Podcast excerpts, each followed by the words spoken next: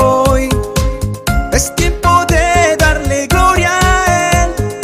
Un amanecer con el Rey.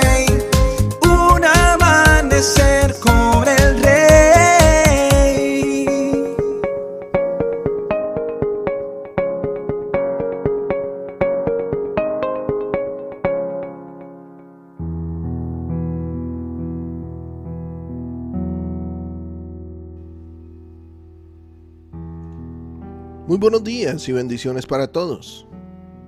Estoy decidido a obedecer tus decretos hasta el final. Salmo 119-112.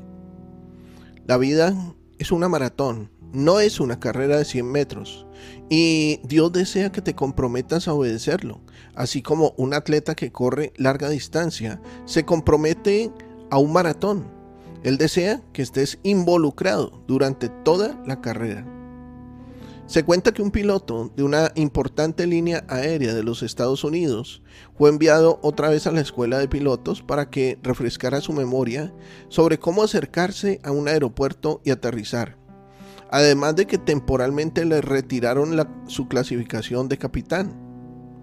Aunque tenía 12 años de experiencia como piloto comercial, había ignorado las ayudas de navegación que tienen los aviones a bordo a la hora de aterrizar en su lugar, se había dejado guiar por la vista, se, se equivocó y en vez de aterrizar donde debía, lo hizo en un pequeño aeropuerto a 50 kilómetros de distancia.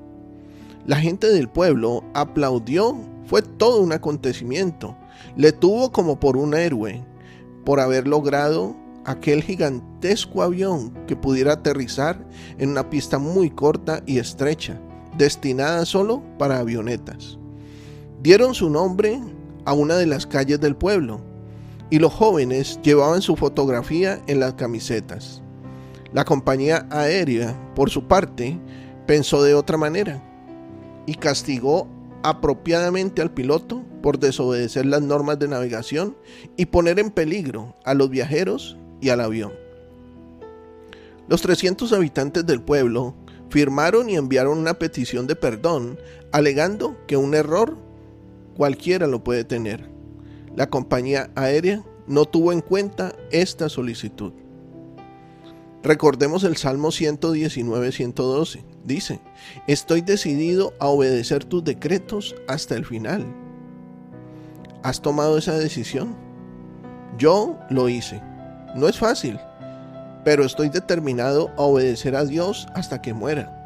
Y por eso he experimentado bendiciones que sobrepasan mis sueños alocados.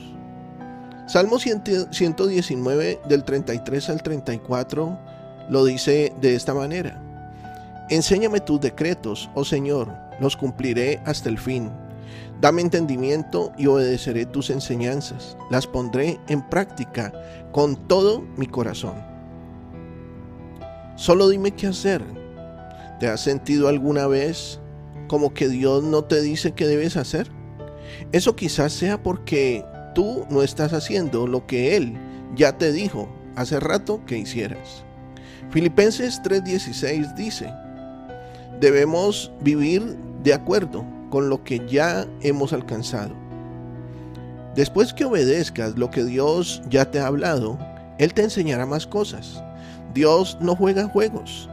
Quizás puedas decir, Dios, dime qué hacer y luego yo decidiré si lo hago o no. Pero así no es con Dios, así no se trabaja con Él. Dios desea que digas, yo haré cualquier cosa que me digas que haga sin importar lo que pase. Eso es fe. Simplemente acumular conocimientos no es fe. La fe necesita incluir acción. De hecho, la Biblia lo dice. La, la fe sin acciones está muerta. En otras versiones dice, la fe sin obras es muerta. Santiago 2.26. ¿Cómo está tu fe? ¿Estás negándote a seguir algunas de las instrucciones de Dios y encontrando que tu fe está muerta? ¿O estás obedeciendo lo que Dios te ha hablado y creciendo en tu fe? No importa dónde has estado en el pasado. Desde hoy y, por siempre te puedes comprometer a obedecer a Dios por el resto de tu vida y no te arrepentirás. Reflexionemos sobre esto. Primero, ¿cuáles son algunas diferencias entre una carrera corta a toda velocidad y un maratón?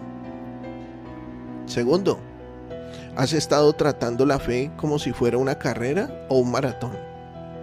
Tercero, ya que la fe es más que un maratón, ¿qué ajustes pudieras hacer en tu vida de tal forma que puedas correr bien la carrera completa? Cuarto, ¿cómo has visto tu fe crecer mientras has, obedecido a nuestro Dios? Si te has dado cuenta de que hay algunas áreas en tu vida en donde no estás obedeciendo lo que Dios te ha hablado, pues te invito para que hagamos ahora mismo una oración. Padre Celestial, hay muchas áreas de mi vida donde yo sé lo que tú deseas que haga, pero no lo he hecho. Y lo siento. Por favor, perdóname por mi desobediencia. Me he dado cuenta que era falta de fe. Yo no estaba confiado que tú sabes mejor lo que necesito. Te pido que me des la fortaleza para seguir tus instrucciones de inmediato por completo, con gozo y continuamente por el resto de mi vida. Todo esto lo oro, lo pido en el nombre de Jesucristo de Nazaret. Amén. Estoy seguro de que Dios hoy ha edificado tu vida. Sé de bendición para otros. Comparte este mensaje. Nuestros contenidos ahora también podrás disfrutarlos en Spotify o en YouTube como Un Amanecer con el Rey. Que tengas un excelente día lleno de bendiciones. Te habló tu pastor y amigo Emanuel Cortázar desde la hermosa ciudad de Santiago de Cali, Colombia.